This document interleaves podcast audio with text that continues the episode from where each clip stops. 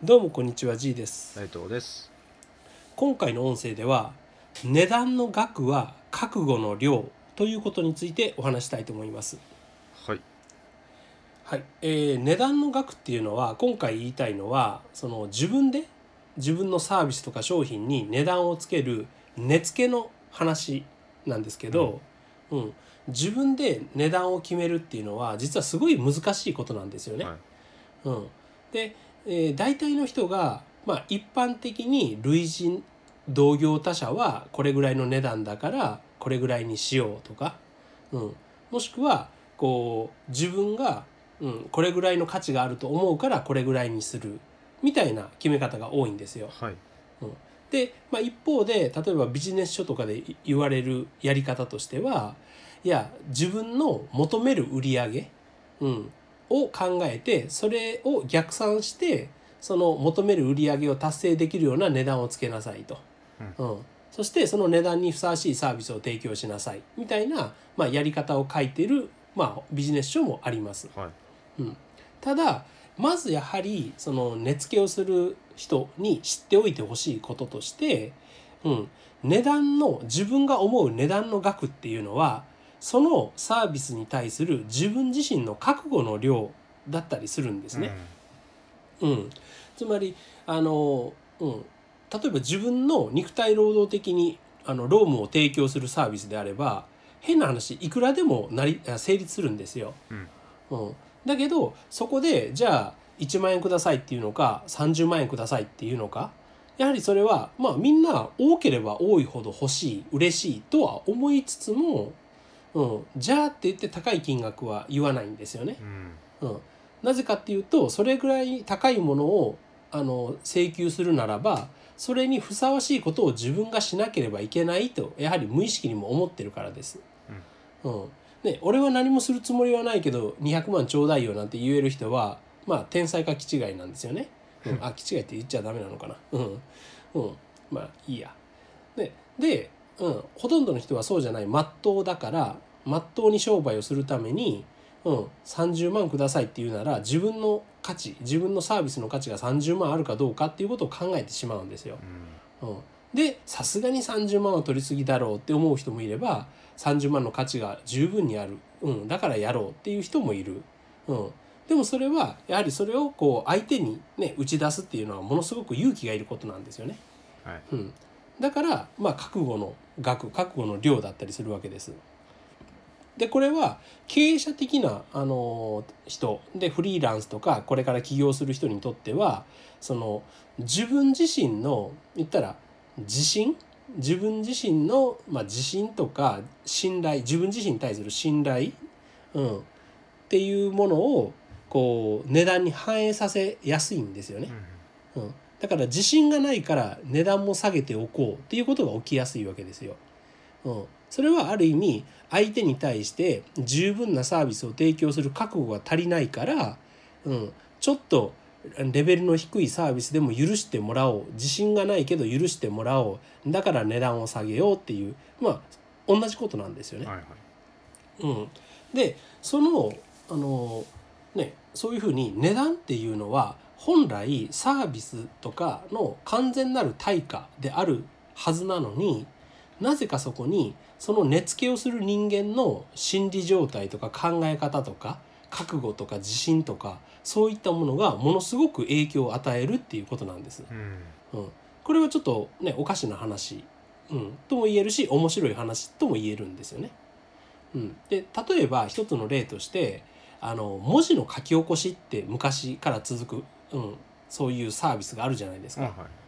うん、で文字の書き起こしって、えー昔は結構高かったんですよね。1分200円とか。うん。で、えー会議の議事録を作ったりもしくはインタビューを書き起こしたりするものとしてそういうことを専門にやってる人とかそういうやことをやる会社がありました。うん。うん、でも今のようにあのスマホで録音するとか簡単に録音できる。そしてあの文字を書くとかいうよりも簡単にそのワープロソフト的なものを使って入力できるっていうふうにあのインプットとアウトプットがすごくみんなのこう身近になった時にこれは結構一般の人でもやれる副業とか、うん、ちょっとしたサービスとしてまあ一部では人気が出たわけですね。うん、ただそうなってくると当然結構専門的な用語が入ってない限りみんなできるサービスっていうことで主婦とか学生とか、うん、そういう人が、まあ、ちょっとこう、うん、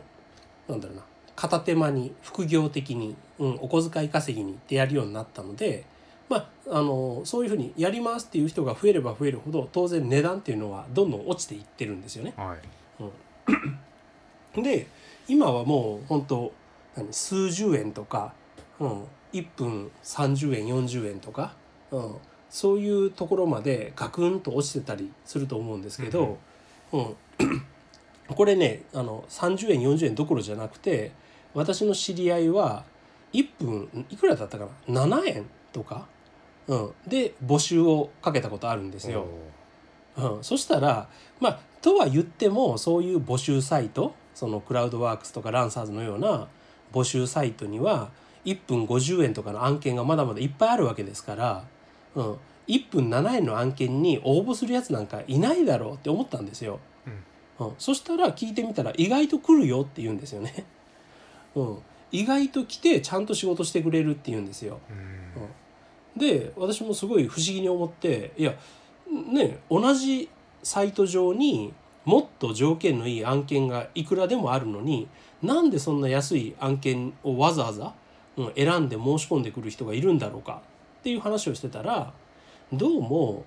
あのまだ自分はなんか慣れてない練習、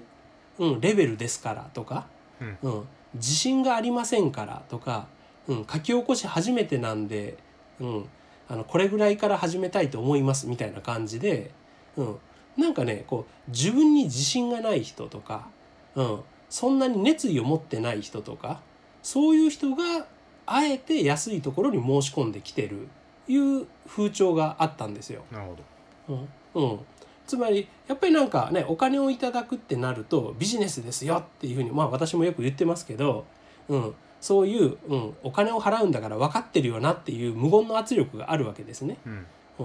でその圧を受けたくない人ってすごい多いんですよ。うん、で自分に自信がない人は特にそうですよね。うん、まだ自分に自信がないのに圧を受けたら「いやじゃあじゃあ無理です」って言いそうになる。うん、だから逆にそういう低い低い報酬のところに、うん、ここならそんなにあの高いレベルは求めてこないだろうと、うん、いうふうに考えて申し込む人がいるんですよ。うん。うん、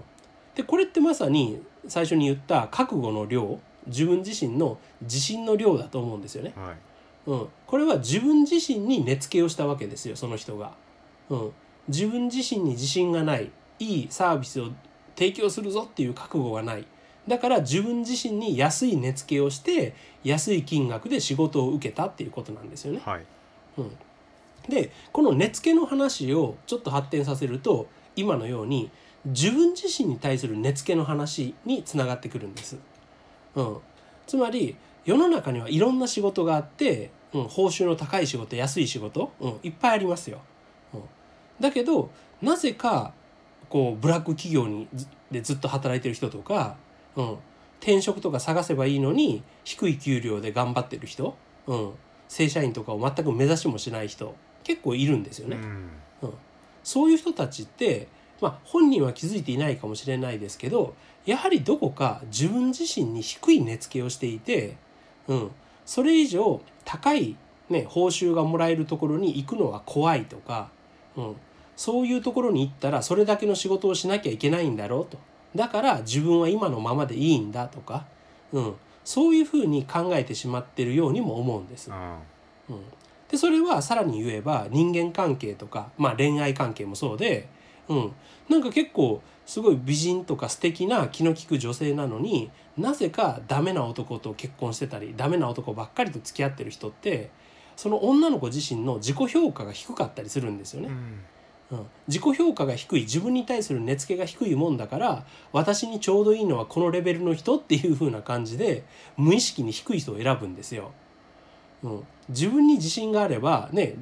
ね自分に釣り合うのは素敵な男性だって思って素敵な男性を選べばいいじゃないですか。はい。うん、でも意外と謙虚な日本の女性ってそうしない人が多いんですよね。うん、でなんかもうくクズ男に、うん、いいようにされちゃってるまあ、うん、立派な女性が結構いる、うん、もったいない話なんですよ。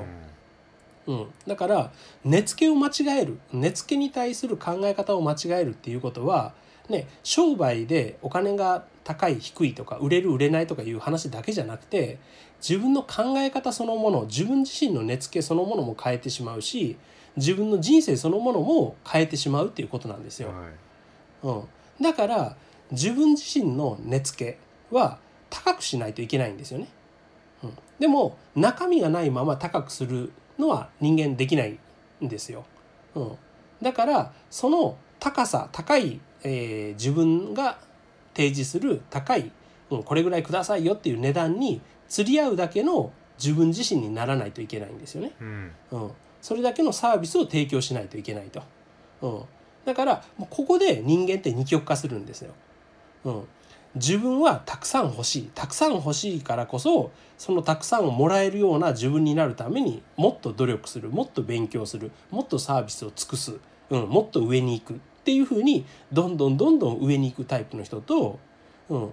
諦めてしまっていやそんなたくさんもらうためには努力しないといけないのかじゃあもうしない。しない人間にたあの高い報酬を払われないから報酬はどんどん下がる。でも、うん、それを上げるためには努力しないといけない。いやその努力はしたくないし自信もない。って言ってどんどん下がる。負のスパイラルに落ちるパターン、うん。ね、横移動はないんですよ。平行にはならないんですよね。うん、うん。人間ってほら年も取っていくし同じ給料でずっと、うん、働き続けれるわけじゃないですよね。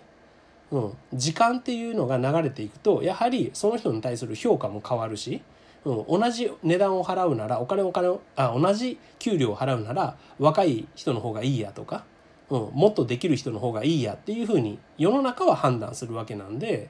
うん、自分はもう今のままでいいから今のままずっといさせてくださいっていうわがままを聞いてくれるとは限らないわけですよ。はいうん、そうなるとそういうふうに努力しない人っていうのは下どんどん下を向いてしまうんですよね。うん、だからそういう二極化で、うん、どんどん下がっていくコースに進まないためにもやはり自分自身の価値は上げていかないといけない。うん、その価値を上げるっていうのはただひたすらに資格を取るとか勉強するとかそういうふうなものだけではなくてやはり自分自身の根付け自分のやるビジネス自分があの作る商品とかの根付けこういったものをちゃんと、うん、覚悟を持って高く設定していくっていうことが大事っていうことです。はいはい、じゃあ今回の音声は以上となります。ありがとうございました。ありがとうございました